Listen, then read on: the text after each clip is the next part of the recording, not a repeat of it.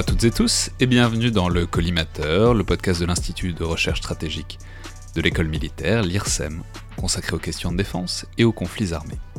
Je suis Alexandre Jublin et aujourd'hui j'ai le plaisir de recevoir Elie Tenenbaum, chercheur au Centre des études de sécurité de l'IFRI, l'Institut français des relations internationales, où il coordonne le laboratoire de recherche sur la défense. Donc bonjour Elie. Bonjour Alexandre. Alors, je rappelle euh, juste rapidement votre livre, qui, est, qui s'appelle Partisans et Centurions, une histoire de la guerre irrégulière au XXe siècle chez Perrin, que vous étiez venu nous présenter au tout début du podcast. Je crois que c'était notre troisième épisode euh, à, l'époque. Le, livre est toujours aussi excellent depuis que vous êtes euh, venu en parler, ça n'a pas changé. Ce qui a changé, ce qui a changé en revanche par, par rapport à, ce moment-là, et même par rapport à votre deuxième apparition dans le podcast à l'occasion de l'enregistrement au public au C2M il y a quelques mois, qui était sur euh, les grands classiques de la pensée stratégique, c'est que cette fois, évidemment, on n'est pas en présence, on enregistre ce podcast à distance, puisqu'on se trouve évidemment en situation de confinement. Alors, c'est le premier collimateur plein qui ne soit pas un format court que, j'enregistre à distance par téléphone. C'est évidemment un peu moins bien, notamment en termes de qualité sonore, et, je m'en excuse, mais euh, on n'a pas vraiment le choix, et puis euh, j'espère de toute façon qu'il n'y aura pas de problème technique pendant qu'on parle. Alors, Elie, on vous reçoit aujourd'hui, on, se parle aujourd'hui, euh, pour parler d'une note de recherche, un focus stratégique euh, de l'IFRI, que vous avez rédigé euh, avec Morgane Paglia et Nathalie Ruffier, qui s'appelle Confetti d'Empire ou Point d'appui, l'avenir de la stratégie française de présence et de souveraineté, et qui est paru en février. Alors, je, dis une note, euh, mais c'est un peu plus que ça, puisque c'est plus de, 150 pages qui sont extrêmement fouillées, qui sont par ailleurs librement disponibles sur le site de l'IFRI, et qui réfléchissent sur les bases françaises outre-mer, sur leur utilité et sur la manière dont elles s'inscrivent dans une stratégie générale euh, de la part de l'État français. Donc globalement, c'est à la fois un bilan, un peu un réquisitoire aussi sur l'état actuel des forces, et un document de travail sur les capacités de la France à avoir des bases et une présence euh, notamment militaire hors du territoire national, et surtout euh, pourquoi et comment utiliser ces bases. Alors, commençons du coup par le commencement. Le, constat de base, c'est disons que la, France a un maillage euh, de base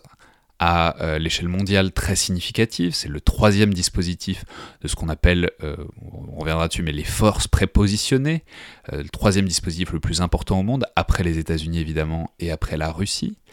Euh, mais on reviendra sur tout ça. Mais du coup, bah, peut-être indiquez-nous quel est ce maillage, enfin, elles sont où ces bases françaises à l'étranger? Oui, alors euh, Alexandre pour, euh, pour cette invitation et pour parler de ce, sujet qui finalement est à la fois, à la fois très dimensionnant et, et, méconnu dans, dans la dispositif de défense française parce que bon, on parle beaucoup des opérations extérieures, mais si on regarde d'ailleurs sur le site de l'état-major des armées les, les militaires français qui sont déployés dans le monde en dehors de la de la France euh, métropolitaine, on s'aperçoit que la majorité d'entre eux ne le sont pas au titre de, ces fameuses OPEX, euh, mais euh, donc de ces forces de, présence et de souveraineté. Et c'était d'ailleurs l'un des points de réflexion sur sur cette note qui est, qui est devenue une étude un, petit peu un petit peu volumineuse, de s'interroger finalement sur sur cette posture. Donc les forces elles sont divisées en deux grandes catégories. Qu'on appelle d'abord des forces de présence, euh, qui sont euh, donc situées dans des pays souverains euh, à l'étranger, avec lesquels la France dispose d'accords de défense, de coopération technique et dans certains cas de clauses d'assistance plus ou moins plus ou moins automatiques. Et donc qui sont historiquement le Sénégal, la Côte d'Ivoire, le Gabon,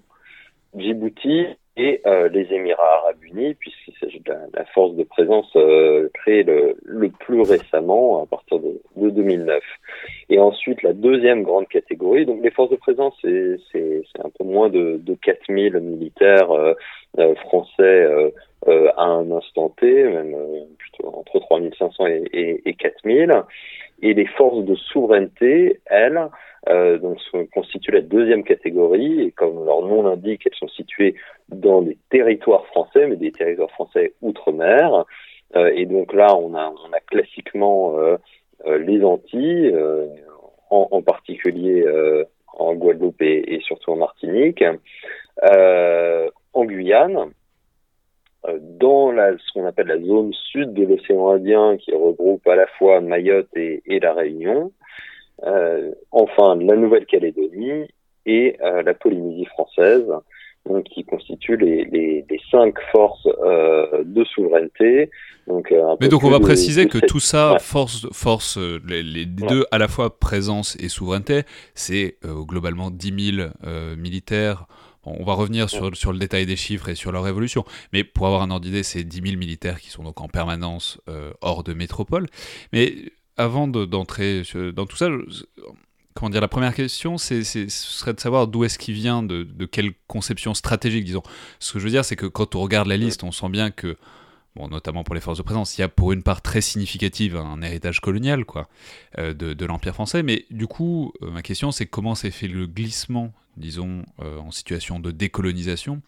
vers l'idée qu'on pouvait rester malgré tout présent, que la France pouvait rester malgré tout présente par euh, des bases comme ça. Voilà, pourquoi, pourquoi, euh, par exemple, pourquoi en Afrique et pourquoi pas en Asie d'ailleurs aussi. Absolument. Hein, euh, on a un héritage historique fort. D'ailleurs, autant pour les forces de, présence que pour les forces de souveraineté, parce qu'en fait, les forces de souveraineté, c'est ce qui reste, tout simplement, les, les outre-mer, c'est ce qui reste d'un empire colonial français aujourd'hui défunt. Et évidemment, les forces de présence sont les traces politiques de, d'une relation euh, de défense, mais aussi politique, euh, avec la, euh, avec les pays devenus indépendants, mais avec lesquels la, la, France a continué d'entretenir d'entretenir des liens des liens importants. Bah, le dispositif, il, il s'est tout simplement graduellement composé. il faut comprendre que au moment de des, indépendances, euh, des grandes indépendances de 1960, euh, on a à peu près 60 000 militaires français qui sont déployés donc euh, euh au titre des, forces coloniales hors hors Algérie, hein, qui, qui, est en guerre à, ce moment-là. Pourquoi l'Afrique? Bah, Tout simplement parce qu'on a effectivement un, territoire colonial qui français qui est très largement centré sur euh, sur l'Afrique et même la zone sud de l'océan Indien. L'Indochine a été décolonisée en 1954 et, dès le milieu des années 50, en fait, les forces résiduelles que les Français avaient prévu d'y laisser euh, euh, en sont expulsés pour euh, pour des raisons politiques. Du coup, dans la zone dite Asie-Pacifique, il va rester essentiellement le Pacifique et donc ces, ces territoires euh, de, de Nouvelle-Calédonie, de, des Nouvelles-Hébrides qui vont devenir le Vanuatu indépendant en 1980 et, et la Polynésie. Ensuite, euh, progressivement, euh, on a une réduction euh, de ce dispositif. Euh, tout d'abord parce qu'il s'agit d'accompagner euh, la montée en puissance des armées euh, locales africaines, et puis aussi parce que les enjeux changent pour la France. Il s'agit non plus d'être capable de tenir et de faire du maintien de l'ordre. c'est ce que, ce que j'allais vous, c'est ce que j'allais vous demander, c'est comment est-ce que ça évolue du coup? Alors évidemment avec les indépendances, mm. mais même au-delà sur le temps long. Alors on est obligé d'aller rapidement, mais disons euh, de dans le dispositif, disons de guerre froide, quel rôle est-ce que ça a cette présence euh, française à l'étranger. Et puis aussi, du coup, j'en profite pour vous poser la question directement, comment est-ce que ça va évoluer aussi évidemment avec la fin de la guerre froide et euh, l'arrivée dans un monde multipolaire la, la, France euh, va continuellement euh, se positionner, c'est encore le cas aujourd'hui, comme le pays occidental qui a des capacités de défense euh, sur l'Afrique et notamment l'Afrique de l'Ouest, et c'est comme ça qu'ils vont se vendre auprès des Américains euh, pendant pendant une partie euh, de, de la guerre froide. Maintenant, il y a évidemment euh, un effort de défense qui ne cesse continuellement de, de se réduire, et surtout un effort français qui va s'axer pendant toute la période des années 60, 70 et même 80 sur la force de dissuasion, et donc on va réduire ces fameuses forces d'intervention, ce qui fait qu'en 1964, vous avez déjà plus que 20 000 euh, soldats et ça a encore divisé par deux au milieu des années 70. Et donc ensuite, on va être autour de euh, voilà de, de, de, de 7000 forces de présence, cette fois-ci vraiment la force à l'étranger, euh, dans les dans, dans, les années 80 et ça va se stabiliser dans les années 2000 autour de autour de 5000. Et, et ensuite, on va avoir une, deux, deux séries de, de réductions celle effectivement de la fin de la guerre froide, où il s'agit de toucher les dividendes de la paix. Euh, et euh, une fois encore, euh, ce dispositif hérité de présence, mais aussi en outre-mer, on a l'impression que il ne s'agit pas forcément de, de forces les plus stratégiques qui soient. Il s'agit de moderniser les armées, de développer les forces spéciales, les moyens de projection depuis depuis la métropole euh, sont pas forcément favorisés. Donc euh, premier coup, on va dire, euh, et aussi euh, avec la, la, la professionnalisation hein, des armées françaises en 1997, on avait une partie de voilà de, des régiments, enfin notamment pour, pour l'armée de terre qui était composée composée d'appelés, et, et ensuite dans un dans un second temps, à partir du, du, milieu des années 2000, euh, la révision générale des politiques publiques hein, lancée par euh, par le quinquennat de Nicolas Sarkozy euh, va toucher évidemment de plein fouet les armées. Et là encore c'est le dispositif des forces prépositionnées qui va réduire considérablement de sorte que l'un dans l'autre forces de présence et souveraineté vont réduire quasiment de moitié encore entre entre le, le, milieu des années 90 et, et 2014 le moment où le dispositif arrive euh, à son plus bas euh, historique. Ouais, mais, alors ça, ça on va, on va en parler parce que c'est vraiment très important euh, sur, enfin, aussi en termes de logique, enfin, de, logique de l'appareil militaire. Mais simplement, pour vraiment poser le, les bases, et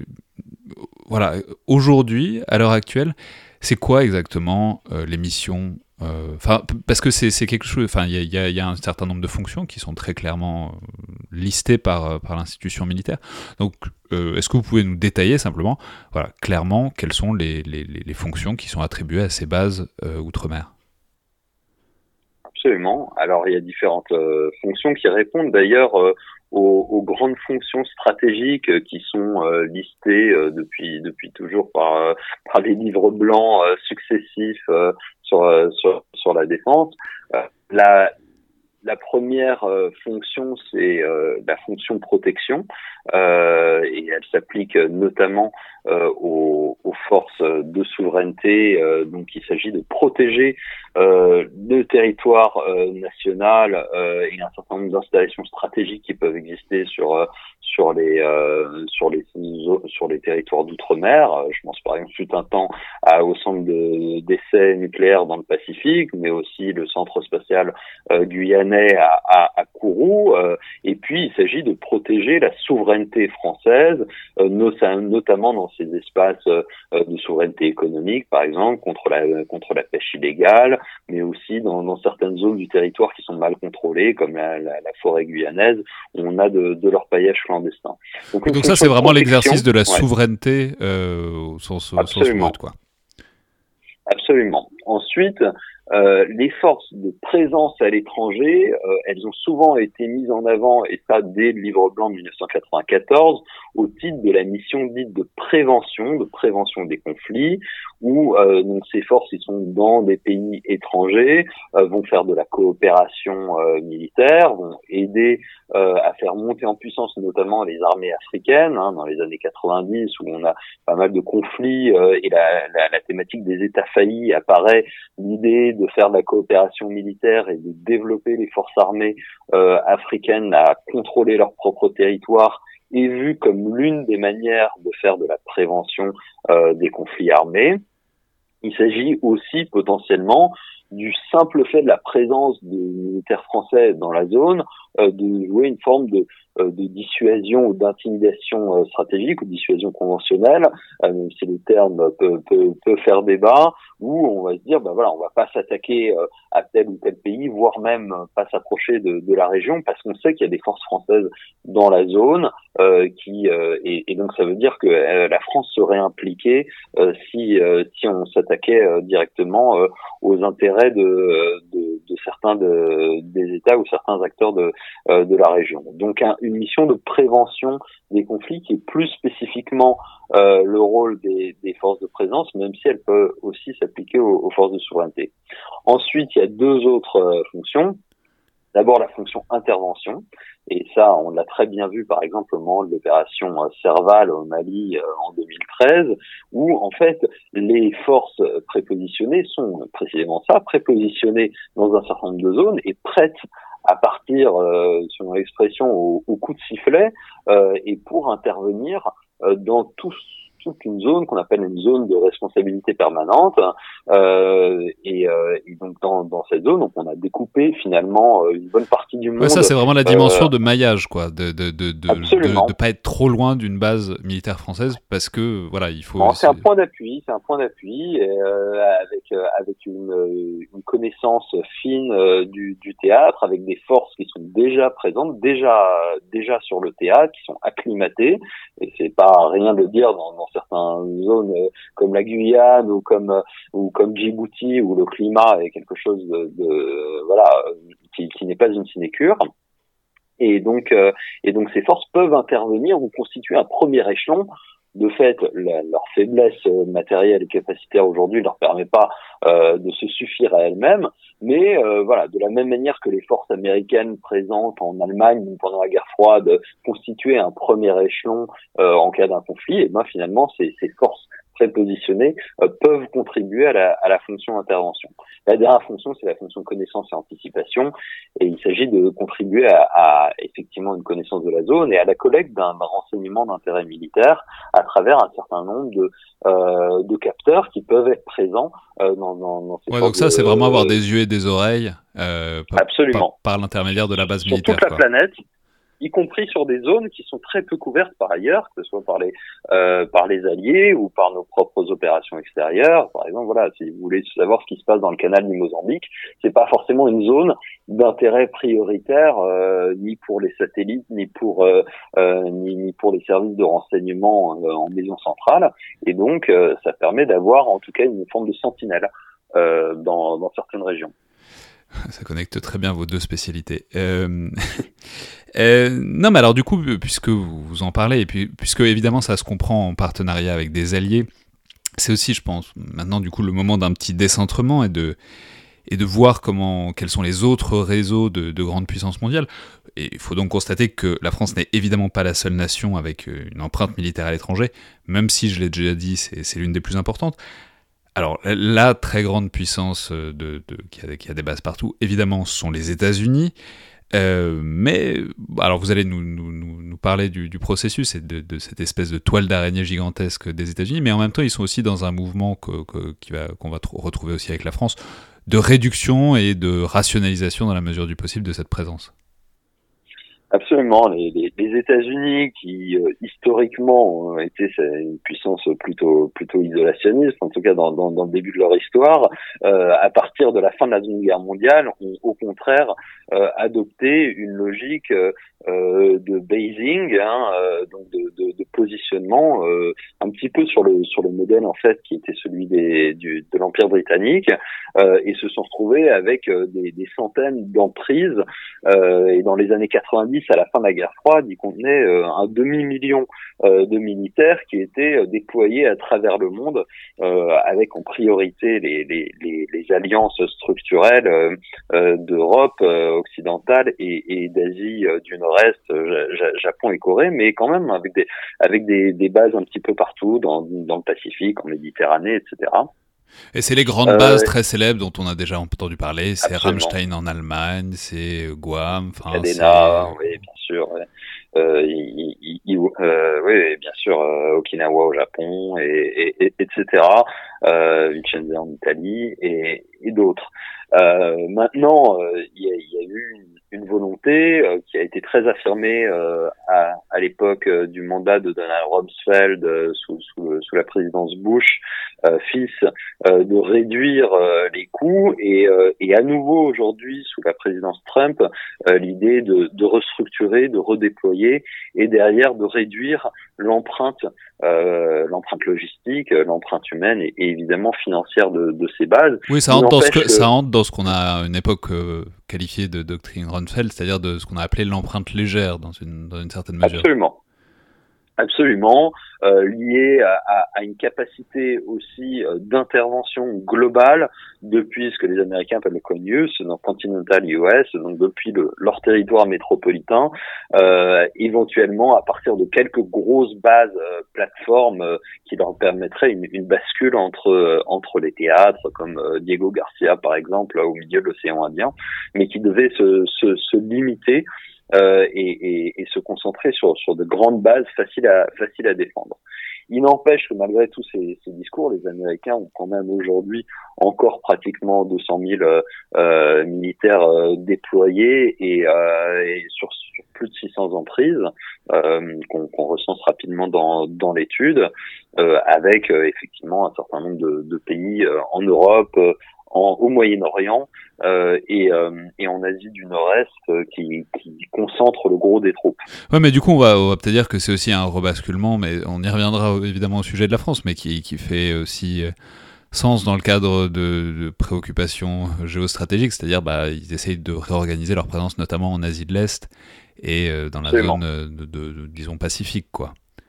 Absolument, l'idée du pivot euh, lancé euh, par Hillary Clinton sous la présidence Obama hein, dès, dès, dès, 2010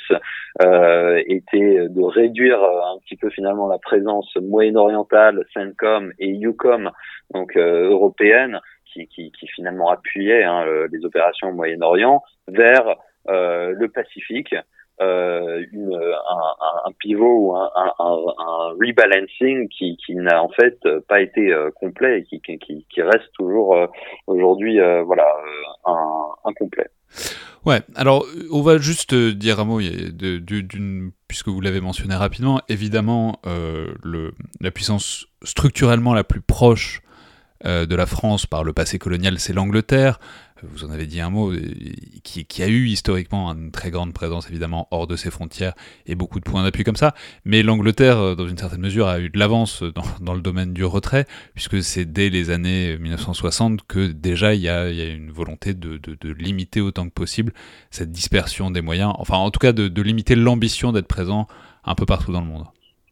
Oui, fameux discours euh, du, secrétaire de défense de euh, en 1967 où, il annonce le retrait à l'est euh, de Suez. Et donc euh, évidemment de toutes les implantations qui restaient euh, euh, britanniques dans, dans, dans, tout ce qu'on appelle aujourd'hui l'Indo-Pacifique et, et, et, et, où ils évacuent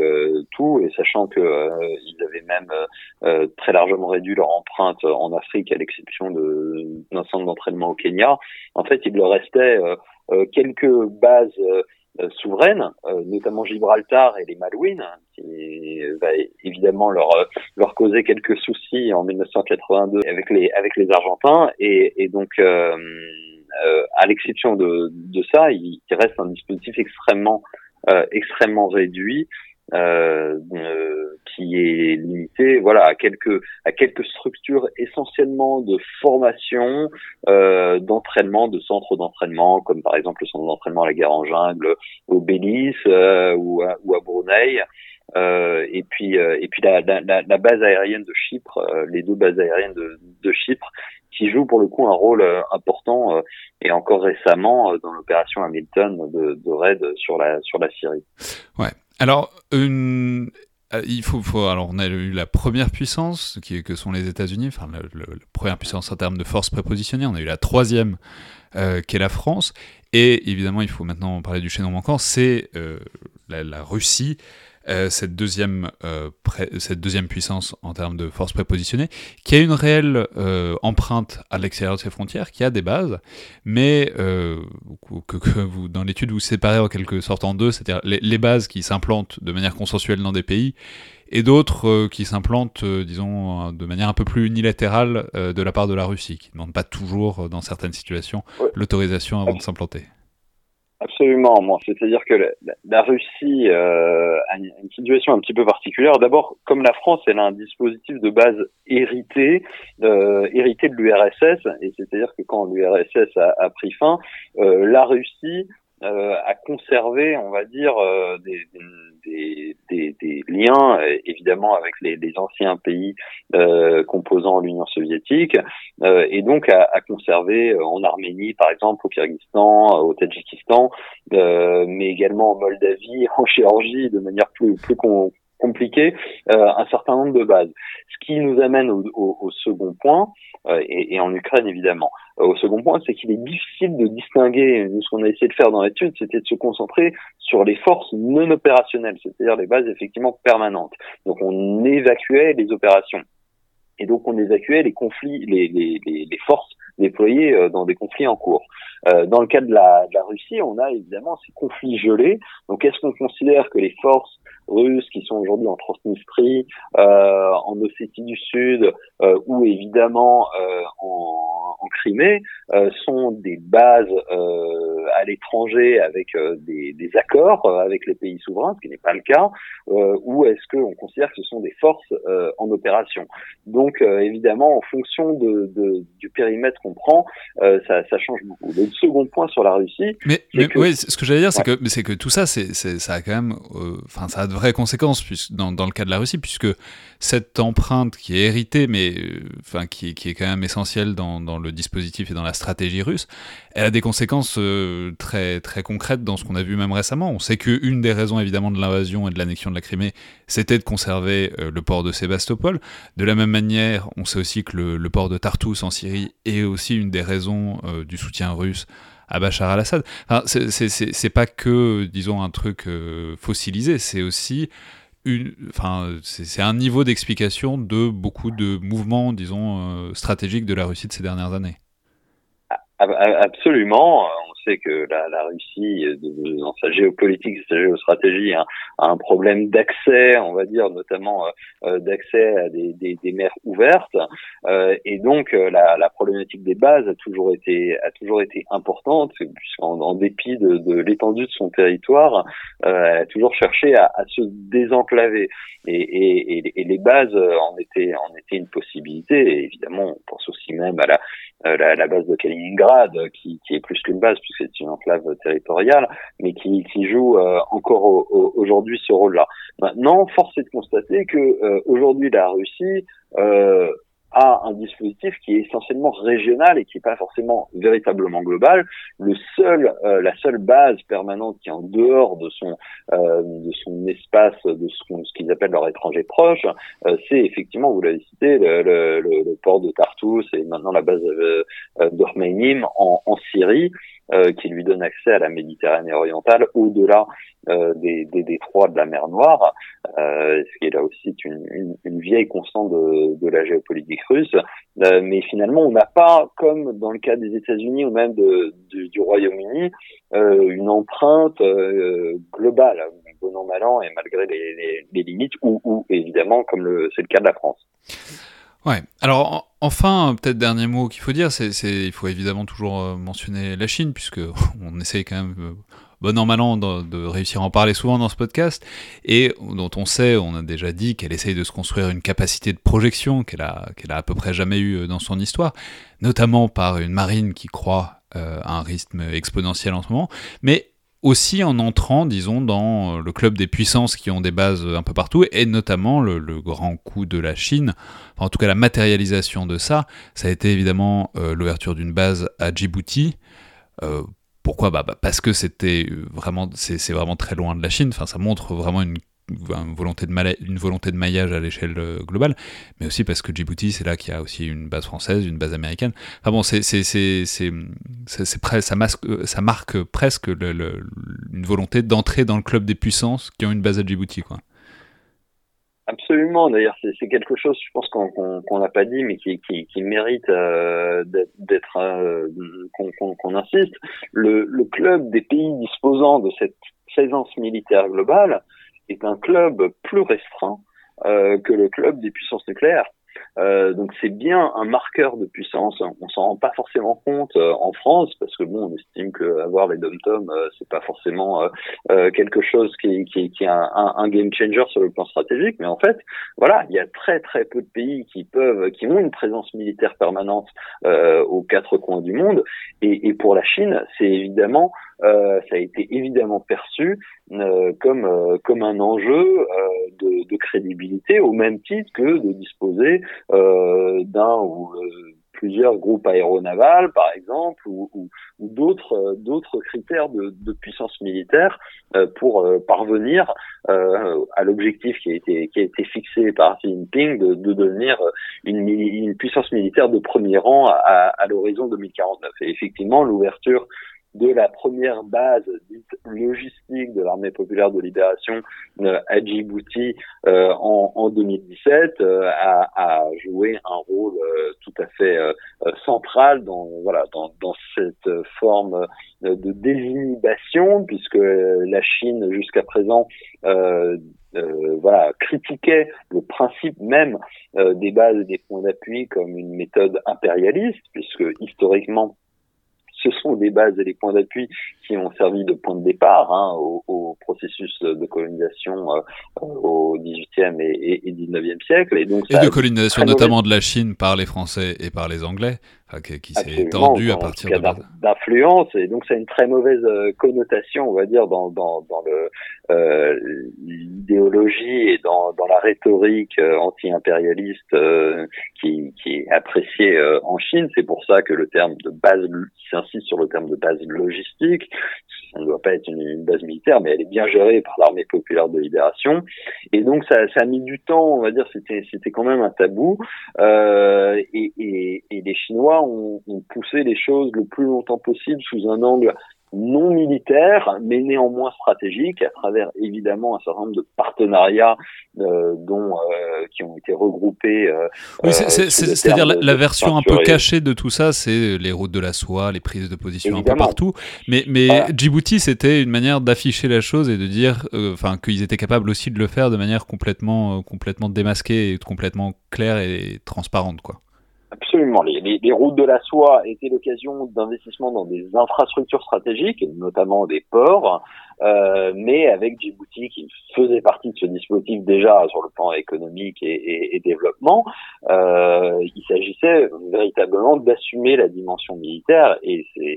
c'est très nettement le cas euh, depuis euh, depuis les, les, les, dernières années. Euh, et la question maintenant est de savoir si euh, Djibouti était une première étape c'est ce qui semblerait le plus logique, euh, et quels seront les prochains points d'appui ouverts par l'armée populaire de libération? Est-ce que ce sera sur ce fameux collier de perles,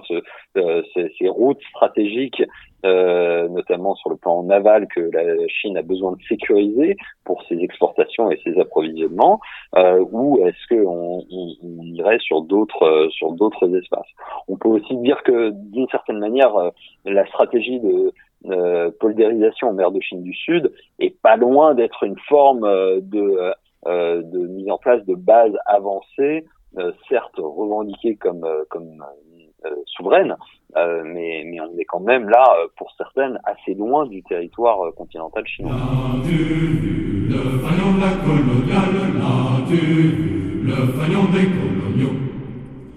On nous appelle les fortes a mauvaise réputation. Mais on s'en fout comme des musettes, on n'est pas fiers aux batailles, car ceux qui ignorent le bif, c'est que du soldats au col, on a eu là,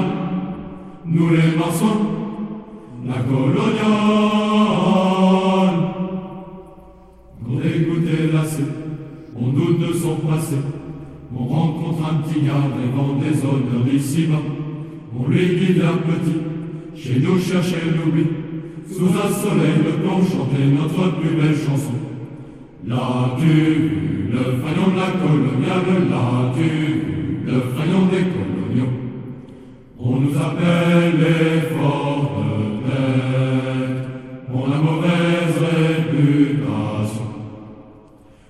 s'en fout comme une musette. On n'est pas fier aux batailles, car ce qui ignorent le vivre,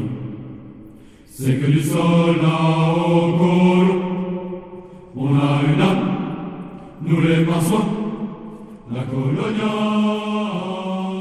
Ce qui est intéressant aussi, et qui est vraiment le cœur de,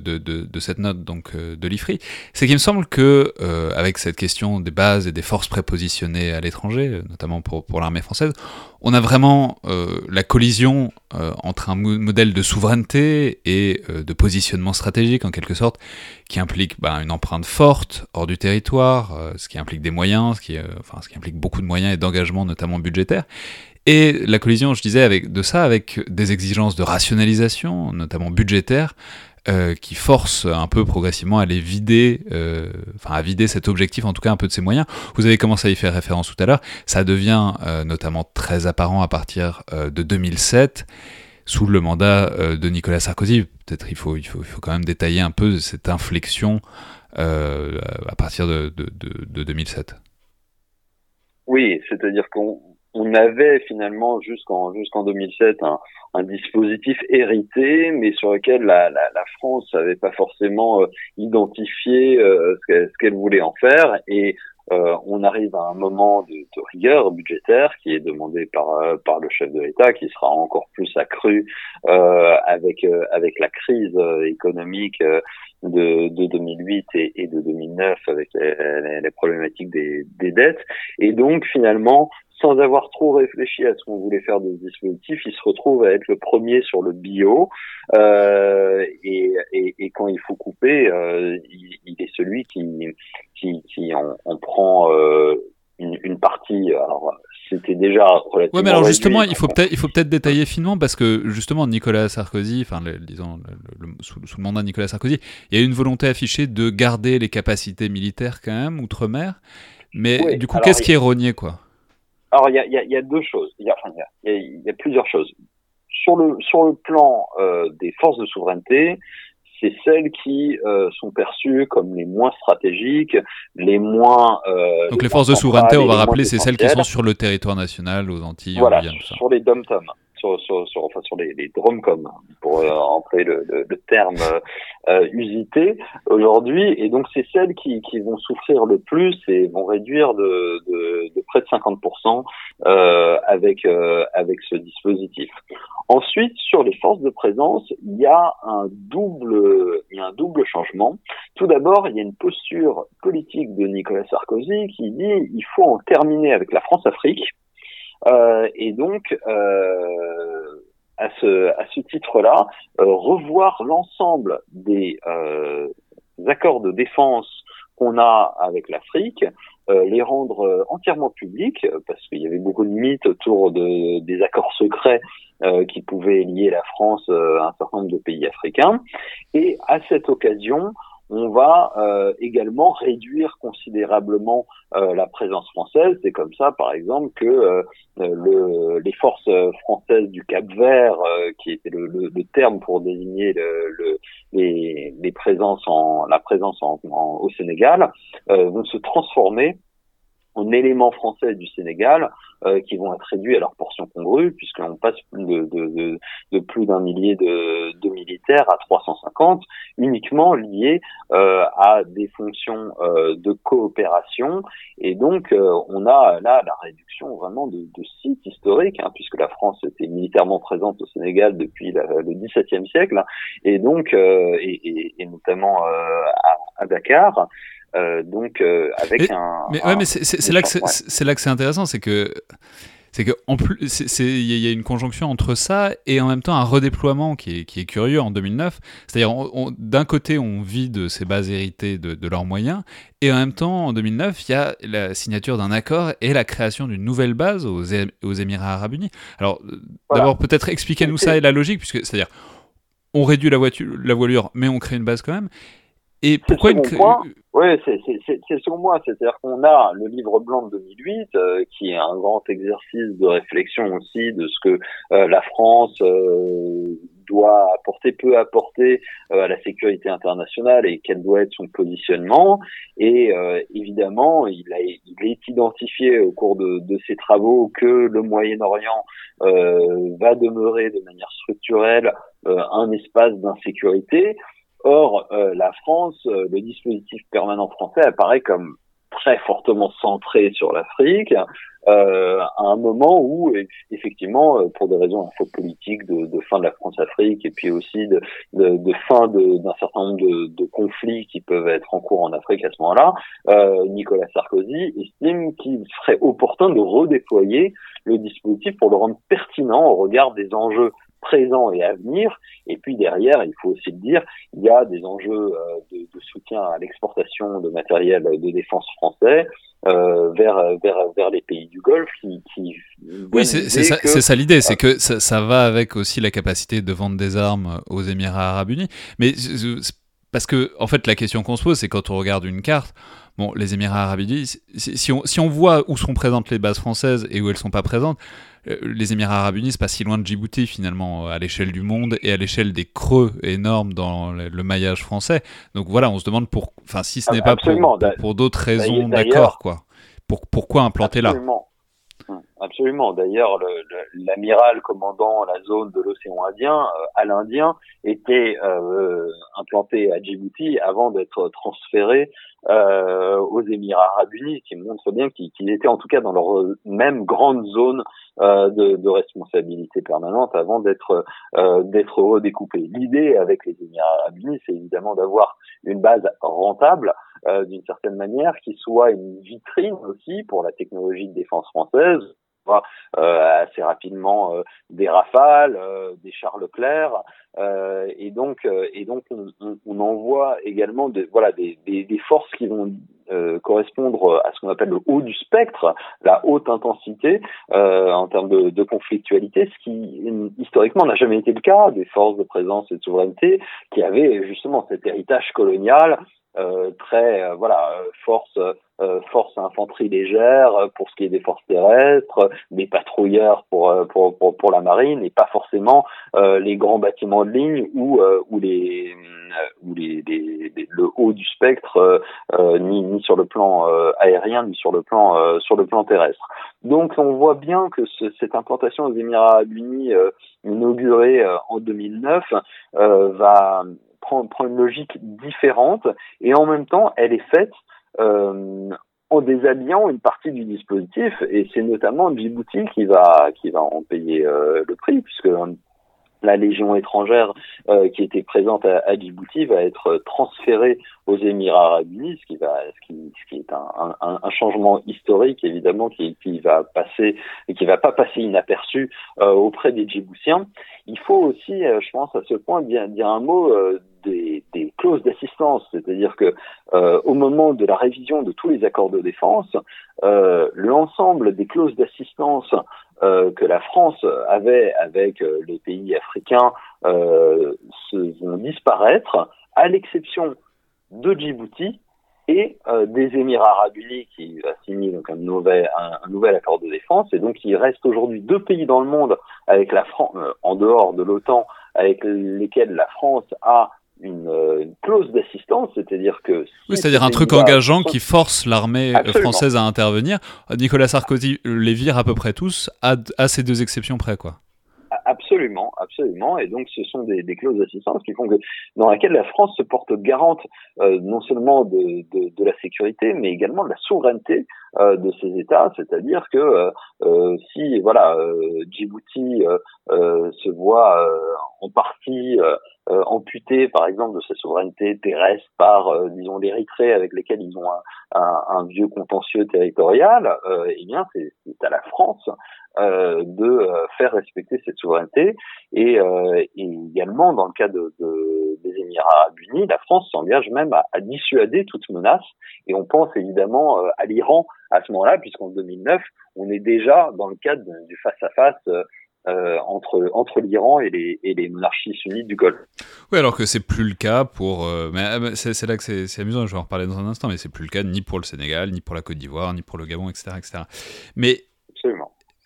c'est ce que j'ai. Du coup, ça, ça, fait la transition naturellement parce que ce qui, ce qui est intéressant,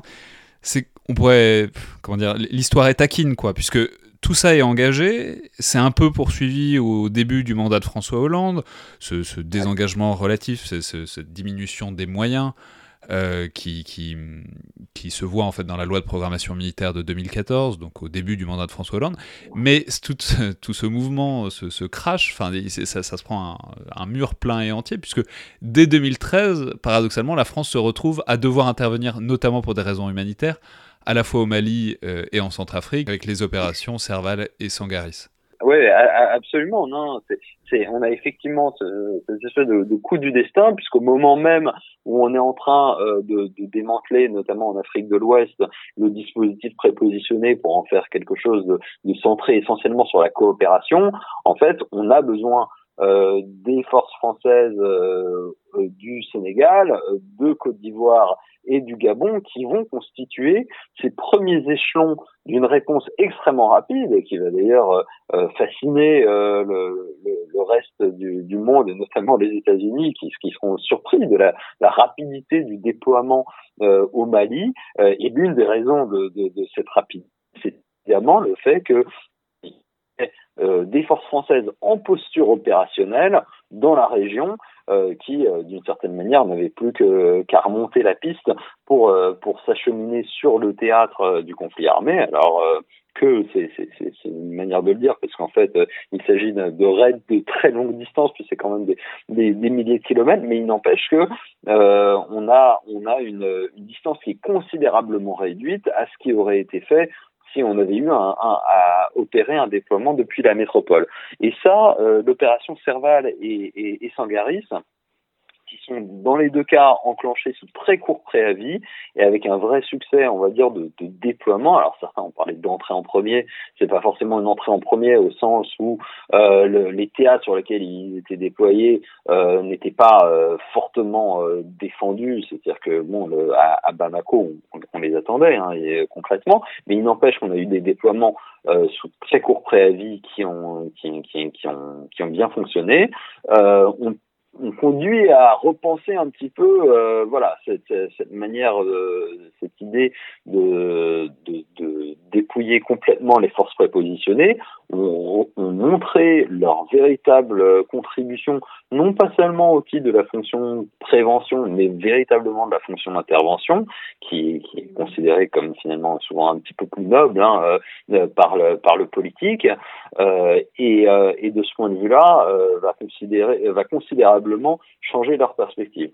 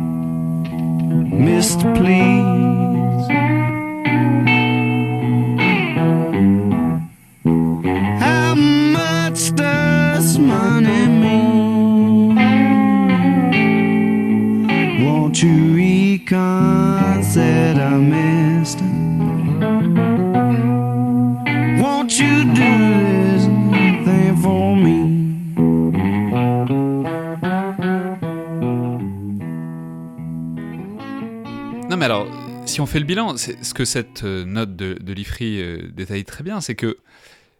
le, le système, c'est-à-dire derrière l'empreinte géographique, euh, c'est-à-dire au-delà vraiment de ce qu'on peut voir sur, euh, sur un planisphère en quelque sorte,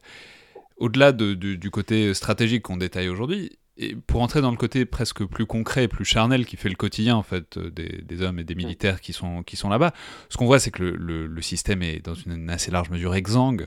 aussi bien du, point de vue du personnel que du matériel, et ça vous le détaillez très bien. Alors on va peut-être commencer d'abord par les hommes, puisque vous soulignez d'abord que en fait c'est compliqué de trouver des militaires à envoyer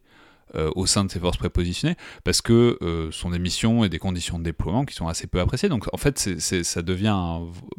alors même qu'on réduit les effectifs considérablement, ça devient, c'est quand même compliqué de trouver des militaires à envoyer là-bas.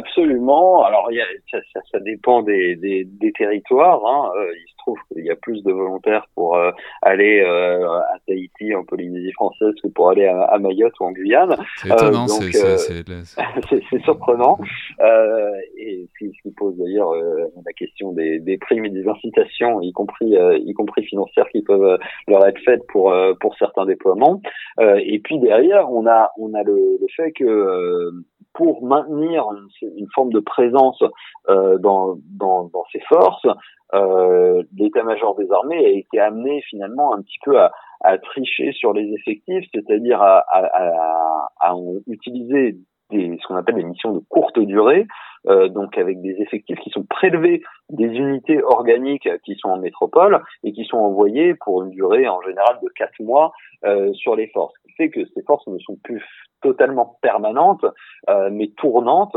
euh, pour une large part, euh, alors même que en principe elles font partie de l'organigramme euh, permanent des, des, effectifs. Concrètement, on a des régiments euh, dans, les forces, par exemple, de, souveraineté, euh, où les effectifs sont d'une certaine manière comptés deux fois. Ils sont comptés dans les forces de, souveraineté, mais ils sont aussi dans, dans le régiment euh, de métropole. Et d'une certaine manière, on a une confusion entre une opération et une, euh, et une force. Et donc, concrètement, on a ces, ces effectifs qui sont de plus en plus tournants. Euh, 90% des effectifs dans, dans certaines des forces euh, de, de présence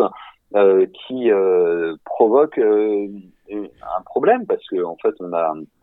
l'un des intérêts de ces forces c'était justement d'avoir des gens ancrés dans la durée pour deux ans, pour euh, la durée d'un poste complet, euh, avec une compréhension du théâtre et une inscription évidemment euh, dans, dans la société dans, dans laquelle euh, euh, ils sont, que ce soit à l'étranger ou, euh, ou en outre-mer. Et pour des missions dites de longue durée, on a évidemment des enjeux qui peuvent être compliqués de déploiement avec des familles dans certains territoires ou certains théâtres où ça peut être compliqué en termes de scolarisation des enfants, en termes de climat, en termes de, euh, euh, de, travail pour, euh, pour les conjoints, ce qui évidemment est, d'une manière générale souvent le cas même en métropole, mais qui est accru encore plus quand on parle de territoires qui peuvent être qui peuvent être compliqués d'accès en Afrique ou, dans certains territoires d'outre-mer qui sont qui sont mal dotés. Ouais, mais alors ça c'est le côté vraiment humain, mais alors aussi et surtout il faut, qu'on parle du, matériel parce que c'est vraiment ce que vous détaillez de manière assez implacable, c'est que c'est vraiment un matériel qui est pas à la hauteur. On va faire le tour parce que ça mérite qu'on décrive concrètement à quoi ça ressemble, c'est-à-dire les conditions et les limites euh, auxquelles doivent faire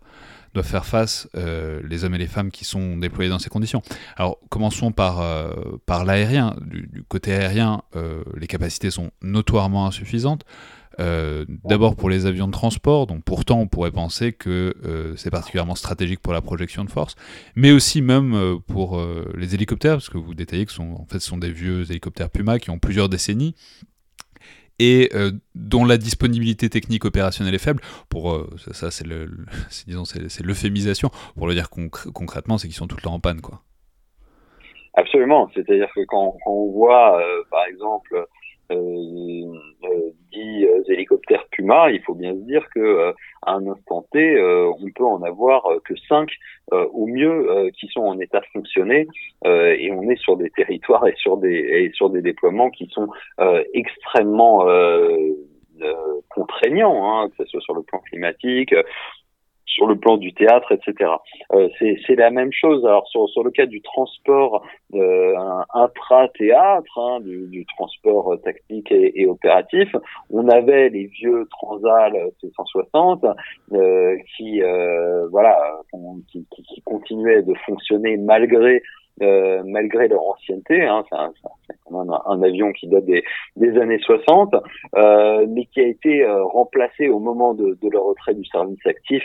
euh, essentiellement, alors au niveau général, c'était soit par la 400M, soit par le CASA, mais dans le cas des territoires euh, d'outre-mer et des forces de présence à l'étranger, c'est le CASA, euh, donc un, un, avion de transport espagnol qui, qui, qui, est très bien, mais qui a une charge utile euh, exactement deux fois moindre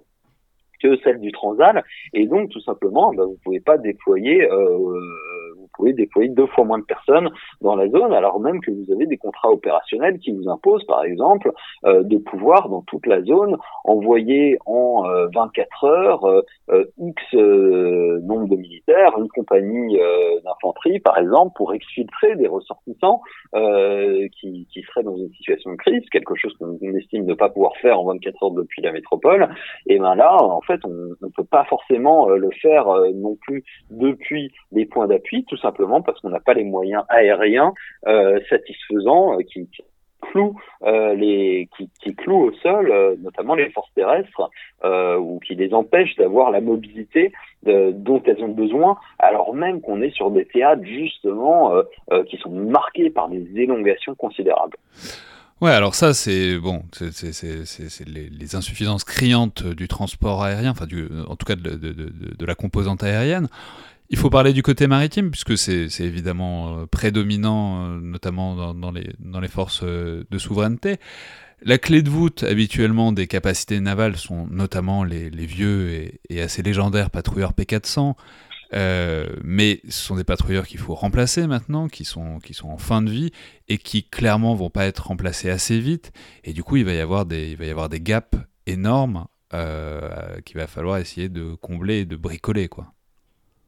Absolument. Bah, alors, euh, les, les, les, fameux patrouilleurs P400 qui ont fait leur arrivée au début des, des, des années 80 euh, étaient prévus pour être retirés du service actif dès, dès le, la fin des le, le, milieu des années 2010. En fait, on a prolongé euh,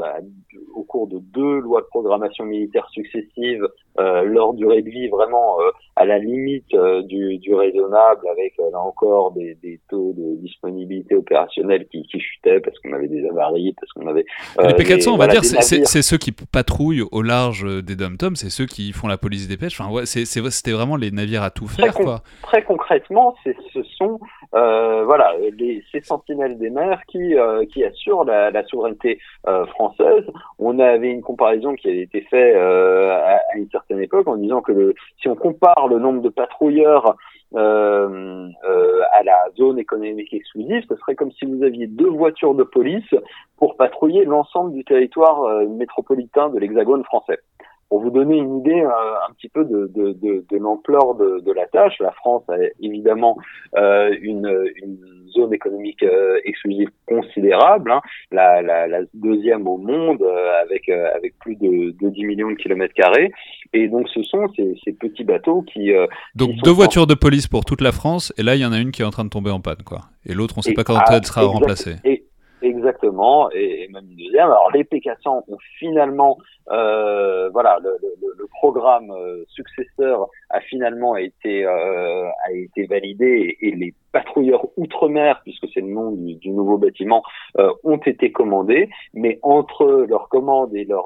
euh, et leur livraison et, et la fin euh, des, des, des, patrouilleurs euh, 400 tonnes, euh, on va avoir des, ce qu'on appelle des ruptures temporaires de capacité, euh, donc qui peuvent être plus ou moins longues en fonction des territoires dont on parle,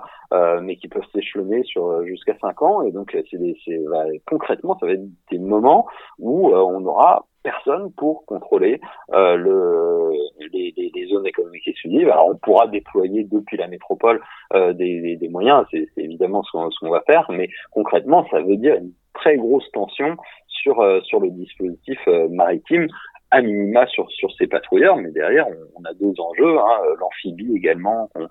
qui est une capacité qu'on a perdue avec le retrait du, du, du bâtiment de, de transport léger, le Batral, donc qui lui a été remplacé, mais remplacé pas euh, capacité pour capacité, puisque les nouveaux bâtiments de soutien d'assistance outre-mer, eux, n'ont pas euh, cette, euh, cette capacité amphibique avec le Batral, par exemple, ce qui est très important quand vous faites de, l'assistance aux populations, par exemple dans, dans, dans le cas de, de cyclones ou de, ou de tremblements de terre, où le port, par exemple, pourrait être détruit faut pouvoir bitcher. Euh, et, Donc bitcher, ça veut, ça veut dire se mettre sur la plage. Quoi. Il faut en fait, en fait, il faut être, il faut être capable de, de, de, de, pouvoir agir sans port. Et ça, et ça, les, les, nouveaux bâtiments permettent plus vraiment de le faire. Alors enfin, il faut peut-être dire un mot juste de l'armée de terre. L'armée de terre, ça va un peu mieux en termes de moyens, mais euh, globalement, ça renvoie à ce qu'on disait euh, sur, sur sur l'insuffisance aérienne. C'est-à-dire souvent, il n'y a pas les capacités pour projeter rapidement là où il faut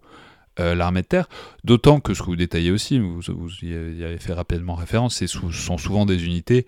qui passent vraiment après la métropole euh, pour tout ce qui est modernisation et mise à jour des matériels.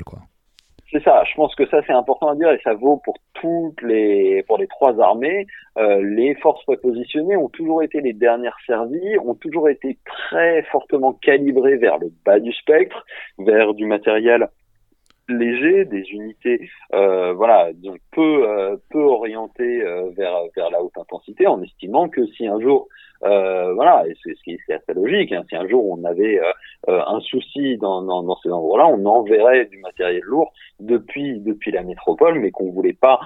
immobiliser euh, voilà sous, sous, les tropiques du, du, du, matériel du matériel de pointe ou, ouais mais ça nie un peu ça nie un peu l'essence des forces prépositionnées du coup qui sont précisément justement d'avoir le matériel là où il faut euh, quand il le faut. Euh, si s'il si, si, s'agit d'envoyer depuis la métropole, ça, ça limite beaucoup l'intérêt d'avoir euh, ce maillage. Et, et, surtout à un moment où, par ailleurs, on a, par exemple, des enjeux de coopération euh, avec des pays qui, eux, sont en pleine émergence militaire euh, ou parfois ont complètement émergé. Bon, alors le cas euh, qui a été cité euh, récemment par le chef d'état-major de l'armée de terre, c'est les forces armées de Nouvelle-Calédonie qui doivent faire des exercices, par exemple, avec l'armée de terre australienne. mais voilà, quand, quand, quand les, les, les, le régiment euh,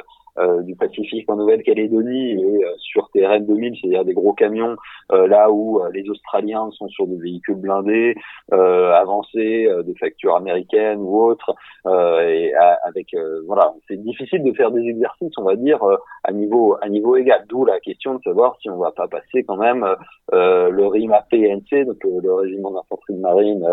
Pacifique Nouvelle-Calédonie, sous VAB. Euh, mais là encore, on est. sous VAB, c'est, on, va, rappeler, sur les véhicules, de l'avant blindé. Voilà, sous, des véhicules blindés. Mais même là, on est sur l'idée que ça va être les vieux véhicules ou les véhicules de la, de la vieille génération qui vont être libérés en métropole grâce à l'arrivée du programme Scorpion et notamment du nouveau véhicule euh, Griffon qui va permettre de dégager. donc ça, rappelons que c'est le nouveau, sera le nouveau modèle de l'armée terre avec euh, des, des, véhicules très interconnectés, avec beaucoup d'intelligence artificielle, beaucoup de numérisation de tout. Mais du coup, bon, bah, c'est, on a bien compris en fait le schéma. C'est, voilà, quand il y a un truc dont on ne sert plus en métropole,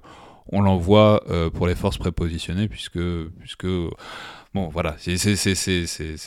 les derniers, c'est les derniers au bout de la file, quoi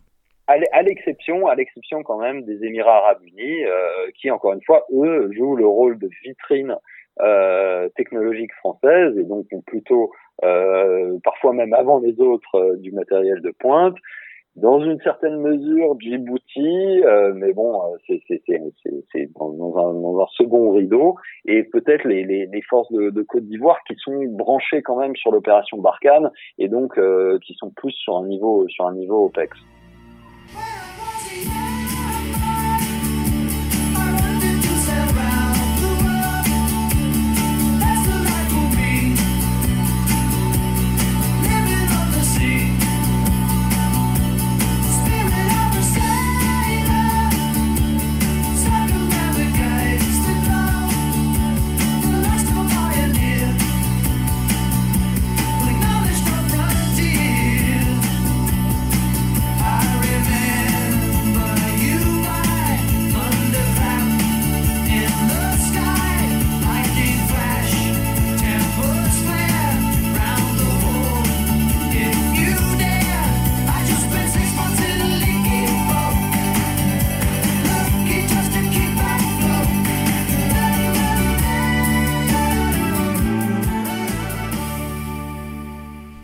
Donc ça, c'est l'état des, forces, en quelque sorte, dont on a bien compris que euh, c'était stratégique, mais que,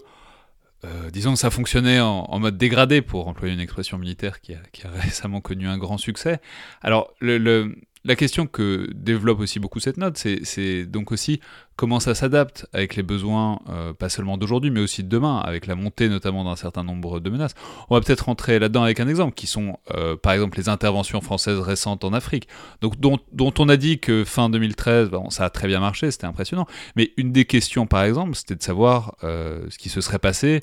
Bah, s'il y avait eu quelqu'un en face, quoi, s'il y avait eu une puissance Ouais. importante en face, par exemple, qui coupe bah, qui coupe avec la métropole. On, on voit que c'est utile Ouais. d'avoir des forces sur place, mais la question c'est de savoir euh, dans quelle mesure elles pourraient être autonomes pour remplir euh, des missions stratégiques. Absolument. Absolument. On, on est, euh, on est sur un, sur, sur un enjeu euh, central qui a été identifié par la revue euh, stratégique hein, de, de 2017,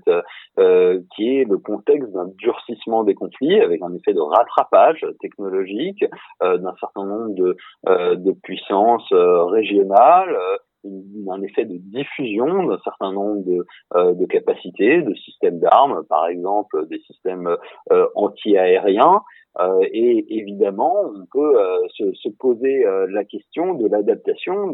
d'un dispositif prépositionné qui finalement, encore une fois, est hérité d'une époque où euh, ces territoires euh, étaient, euh, étaient très largement euh, délaissés et, euh, et éloignés des centres de, de, de conflictualité de haute intensité euh, et même hors de portée euh, de la plupart des, des, des, des armements. Hein. La raison pour laquelle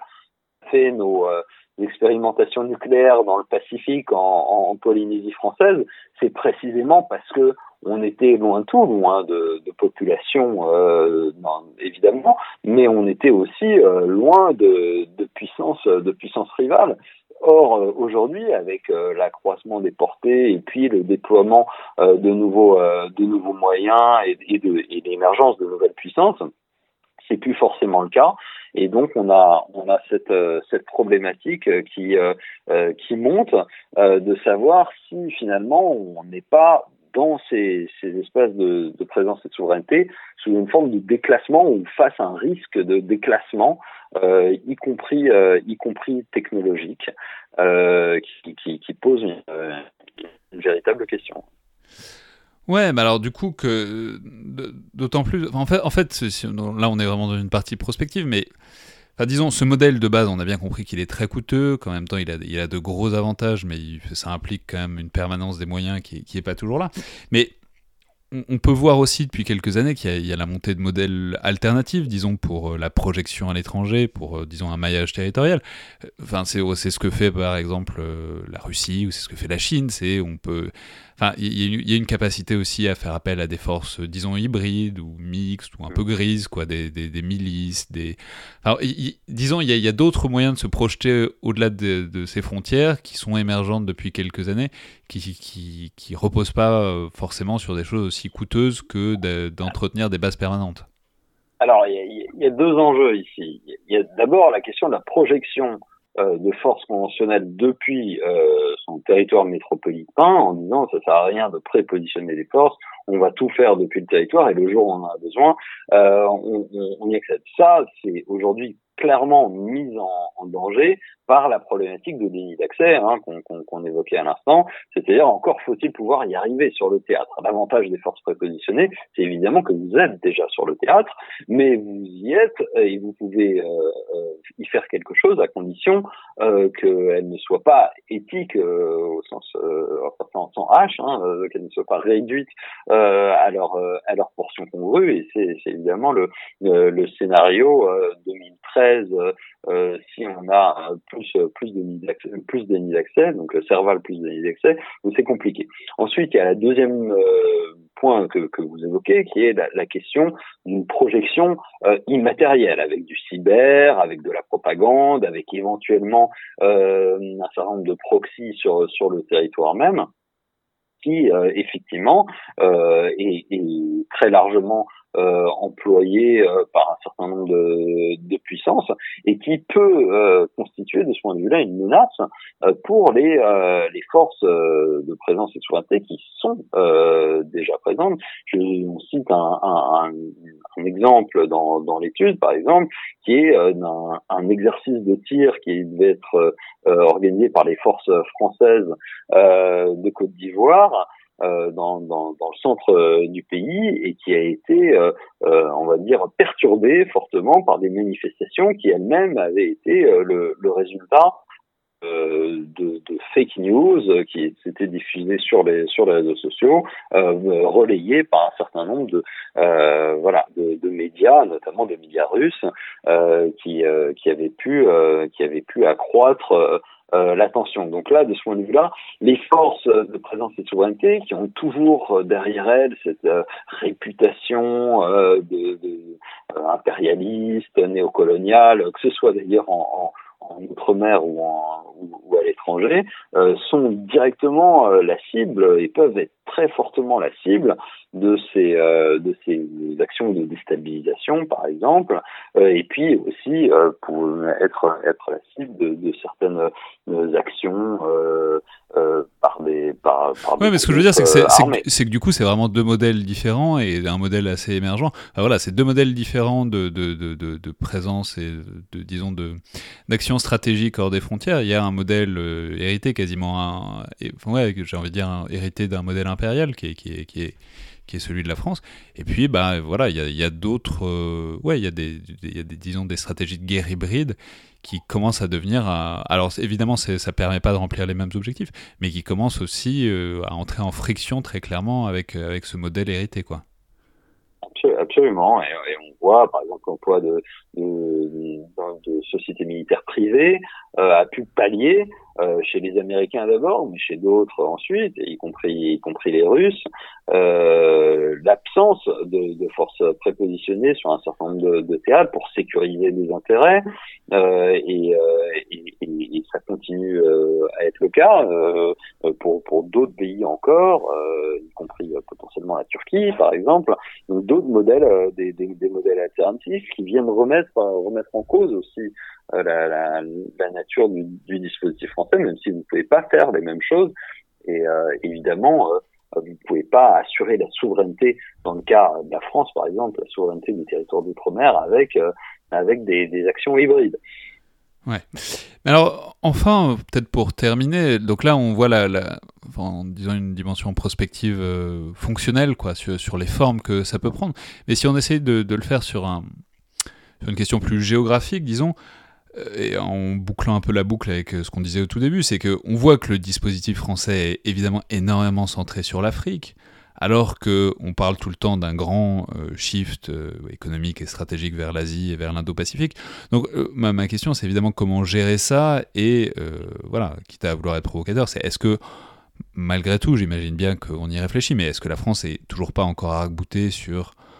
euh, des héritages et sur une responsabilité historique dans la région, alors que les enjeux stratégiques euh, déterminants, ils sont plus à l'est et qu'il faudrait probablement investir massivement dedans.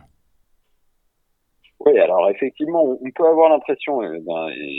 c'est le cas d'un dispositif qui reste encore euh, encore assez africain, Maintenant, euh, si on regarde par exemple la, la stratégie euh, de défense euh, de la France pour l'Indo-Pacifique qui a été publiée en, en, en, 2019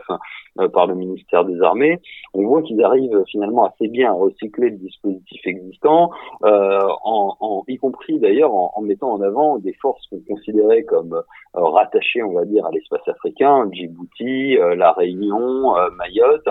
Euh, plus euh, les, les, les, Émirats Arabes Unis en disant mais en fait vous êtes sur l'Indo-Pacifique parce que dans l'Indo-Pacifique il y a un dos et effectivement l'océan Indien euh, est un espace de déploiement français. Alors certes plutôt l'ouest de l'océan Indien donc celui qui, qui, qui, tend à aller vers vers l'Afrique mais il n'empêche que par exemple si on prend le, euh, canal du Mozambique, avec la question euh, euh, ô combien euh, tendue en ce moment de la souveraineté française sur les îles éparses, qui lui donne le contrôle quasi total du canal du Mozambique, hein, donc cet espace maritime entre le Mozambique et, et l'île de Madagascar, par lequel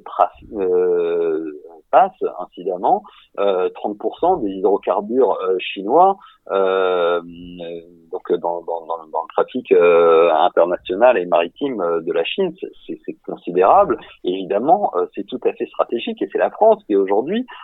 contrôle finalement ce, ce, ce boulet d'étranglement. Donc en fait, y compris à travers le dispositif africain, on a euh, une forme de porte de, de, de présence sur sur l'Indo-Pacifique. Djibouti, évidemment, on l'a cité, est aussi aujourd'hui le théâtre d'une compétition des grandes puissances avec l'implantation des Américains depuis 2000 et puis et puis des Chinois euh, plus récemment. Maintenant, la question euh, qui se pose, elle est particulièrement prégnante pour l'Asie Pacifique en fait. Euh, donc tout ce qui est euh, à l'est du, détroit de Malacca, avec les, tensions et conflits larvés en mer de Chine, dans le détroit de Taïwan et puis plus au nord autour de, la péninsule coréenne. Et là, on voit bien que la France, à travers son dispositif permanent, va avoir du mal à assumer sa crédibilité, alors on a évidemment euh, la frégate de surveillance, euh, le Vendémiaire euh, rattaché aux forces françaises de, de Polynésie française, qui depuis sa, base de Papété va faire des transits en mer de Chine du Sud jusque dans le détroit de Taïwan pour ensuite mener des missions de l'ONU de, de, de, mise en place de, de l'embargo contre contre la Corée du Nord. Mais on sent bien. Oui, vu, l'enjeu, vu le dimensionnement de la marine chinoise, de la marine américaine, de, de, tout le monde, dans on voit bien que, le, que juste le Vendémiaire, ça va être un peu léger. Quoi. On, voit, on, voit, bien que les moyens sont,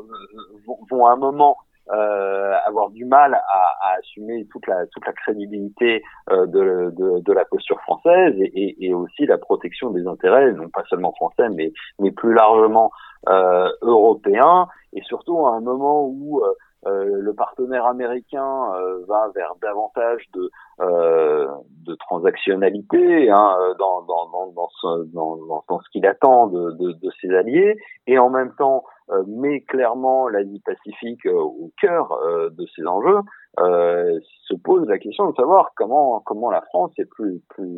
derrière elle euh, l'Europe parce que la France est, est, le seul pays européen euh, à avoir cette présence dans dans la zone cette présence militaire dans la zone. Euh, comment ils vont ils vont faire pour euh, pour assumer cette crédibilité? Donc dans l'étude après ça oui c'est ça. ce que j'allais dire c'est que vous vous dessinez aussi un certain nombre d'options. Alors évidemment c'est pas aussi simple que d'ouvrir d'autres bases et d'envoyer d'autres forces prépositionnées évidemment, notamment parce que la question des moyens est primordiale, on, l'a vu, mais ça pourrait être une option. Peut-être à vous dessiner aussi l'option peut-être du co-basing, c'est-à-dire l'idée de partager une base avec euh, des puissances alliées. Oui, alors ça c'est un projet qui, a déjà été, euh, qui est déjà dans les cartons dans les tuyaux, si je puis dire, euh, qui à travers la, coopération structurée permanente euh, dans, dans l'Union européenne, la France porte un projet euh, de co-basing, donc de partage capacitaire sur certaines bases. Euh, il y a des projets euh, qui, sont en cours, y compris euh, à Djibouti et, dans les Antilles françaises, avec des pays comme les Pays-Bas, l'Espagne, l'Allemagne, euh, qui sont qui sont partenaires, euh, également euh, d'ailleurs la, la, la, République tchèque et la Belgique, qui qui pourraient participer finalement au partage du fardeau. Et peut-être demain, en tout cas ça c'est une piste qu'on essaie de, de, de proposer, permettre de d'accroître, on va dire, ce, ce, dispositif et de le rendre pertinent pour euh, les enjeux du 21e siècle et donc effectivement la question ou pas d'avoir un, un, point d'appui euh, en Asie du Sud-Est qui pourrait être euh, voilà à Singapour, en Malaisie, euh, qui permettrait de réduire les élongations euh, et puis et puis de peser de manière plus plus structurelle sur ces enjeux, éviter une fois encore que que les choses se fassent sans la France et, sans les Européens dans, cette espèce de, euh, duopole euh, sino-américain qui, se dessine euh, pour, les décennies à venir. Très bien. Bah, merci beaucoup, Elie Tenenbaum. Donc, je rappelle donc ce document qui est, presque un ouvrage qui est remarquable et qui est disponible gratuitement sur le site de l'IFRI, donc note de recherche, le focus stratégique numéro 94, intitulé Confetti d'Empire ou Point d'appui, euh, l'avenir de la stratégie française de présence et de souveraineté, que vous co-signez avec Morgane Paglia et Nathalie Ruffier, dont je dois dire qu'on a vraiment fait qu'effleurer la surface, mais qui est euh, tout à la fois très fouillé et détaillé et extrêmement clair. Merci beaucoup, Elie. Merci. C'était donc le Collimateur, le podcast de l'IRSEM, l'Institut de recherche stratégique de l'école militaire. Je rappelle que toutes vos suggestions et remarques sont les bienvenues. Vous pouvez nous envoyer tout ça par un mail en direction de l'IRSEM ou bien euh, sur la page Facebook ou Twitter de l'Institut. N'oubliez pas aussi de vous abonner, de noter, de commenter le podcast s'il vous plaît. Euh, si le podcast vous plaît, euh, notamment sur iTunes, puisque ça aide à sa visibilité, et ça nous aide aussi à avoir des retours dessus, ce qui est évidemment extrêmement précieux. Merci à toutes et tous, et à la prochaine fois.